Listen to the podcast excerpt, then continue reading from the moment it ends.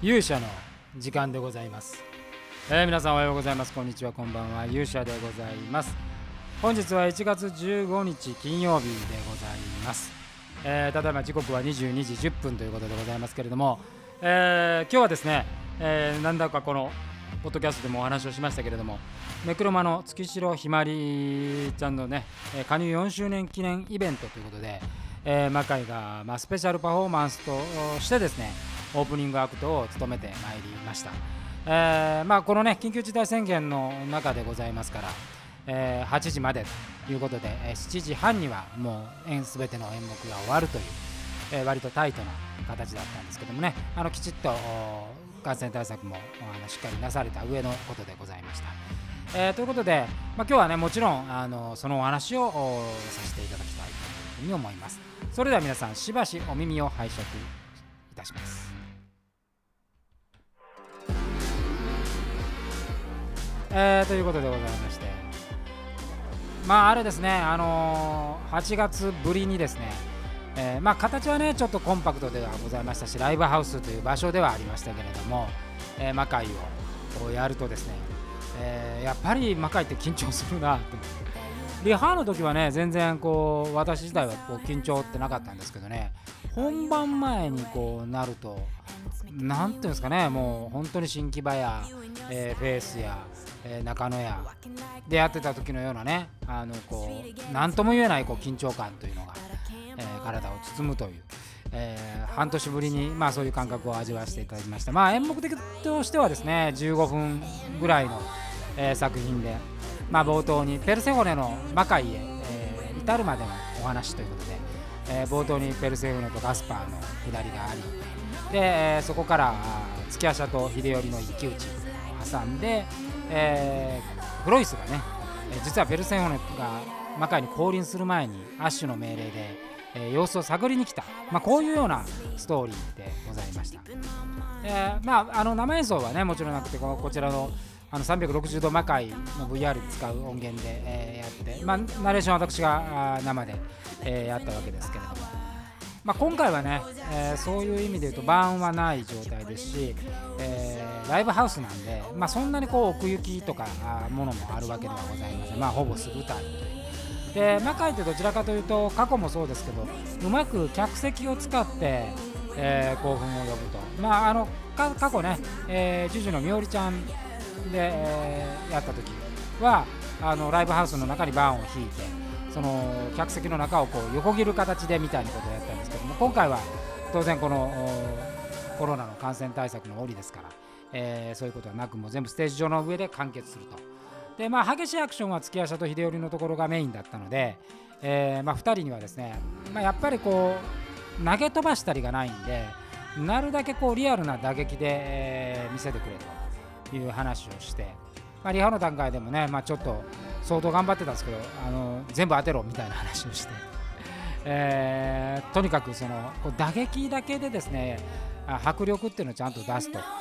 まあ月足はもともとプロレスラーですけどあの現実にはね首を痛めて引退してますし、えー、武田にはまあ完全に役者ですから、ま役者同士の戦いという形だったんですけど、まあ、これね、見に来ていただいた方は、まあ、魔界の兵の方いらっしゃったんですけど、まあ、ほとんどがおそらく、えーネクロマのファンでネクロマのファンで魔界も見に来たことあるよっていう人はいたと思うんですけども、まあ、ということで、まあ、完全にですね魔界をあまり知らないっていう人がえー結構多かったんだけどね。で冒頭こうナレーションからこう入ってくるあたりっていうのは、まあ、まだまだななんか寸劇っぽい雰囲気が多分漂ってたと思うんですね、まあ、照明もそんなこの舞台ほどの照明できませんからね、えーところがそのシーンが変わって、えー秀頼と月夜社でもう冒頭のあの秀頼が刀を思いっきり振るんですけど、まあ、そのあたりからですねやっぱもう客席の雰囲気もちょっと変わりまして、えーものすごくこうあの迫力をね、えー感じてもらえたかなと。でまあ逆にこう360度魔界 VR をやってたからこそそういうこう立ちのねあの舞台ステージの中で見せれる形ちょっと普段の普通の盾とは違う、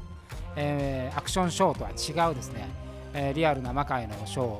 ーを作れるっていう意味では非常にねやっぱこう実際のお客さんの前しかもあまり魔界を知らないお客さんの前でやれる経験っていうのは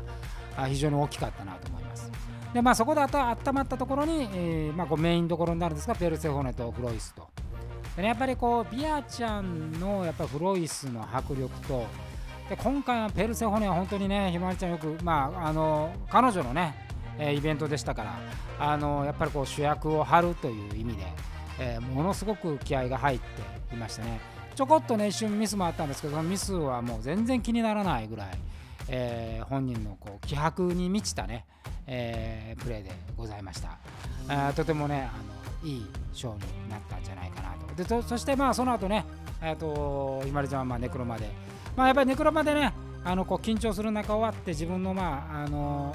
ホームでね、えー、躍動してるのを見るとあのとてもいいなというふうに感じた次第でございます。えー、まあ、今回ねあ本当にこのリッキーとひまりちゃんとからのねお願いがなければ多分イベントに出るっていう判断も一切なかったと思うんですけれども、まあ、もうもう以前からもう魔界に出た当初からですね、えー、この日のことはあの言われていてどうしても出てほしいんだという熱い、メッセージをもらってたんでね。あの、まあ、あくまでもその感染対策をの中のレギュレーションを外れないんであればということで、えー、今回、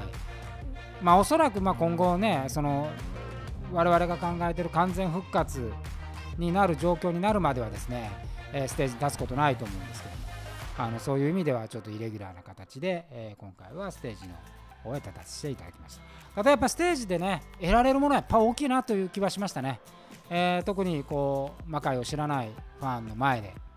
やれたっていうことはあとても良かったですし、えー、よりこう魔界が次こう完全なショーで復活する時のイメージがものすごく湧きましたね。で逆に言うと、まあ、やること山ほどあるというこの域を完全にするためにはやっぱ360度魔界をもっともっと積み重ねてでもっともっと精度を上げて復活するときはもう全てのレベルで、えー、今までのものをはるかに凌駕するものを作らなきゃいけないなというような形でその中にやっぱこう360度続けていくっていうねえー、意味合いはあるなというふうに強く感じた次第でございます。まあそういう機会を与えてくれた、えー、リッキーと月潮のおひまりちゃんにはね、え、感謝をしたいと思いますし、えー、今日温かく見守っていただいたネクロマのファンの皆さんにも、えー、お礼をたいと思います。えー、来週からはですね、えー、いよいよ360度魔界 VR の収録が始まるんでまたそんなお話をねさせていただきたいというふうに思います。えー、とりあえずまずあの本日はですねほかほかのお話をさせていただきました。えー、それでは皆さんまた明日お会いしましょう。さようなら。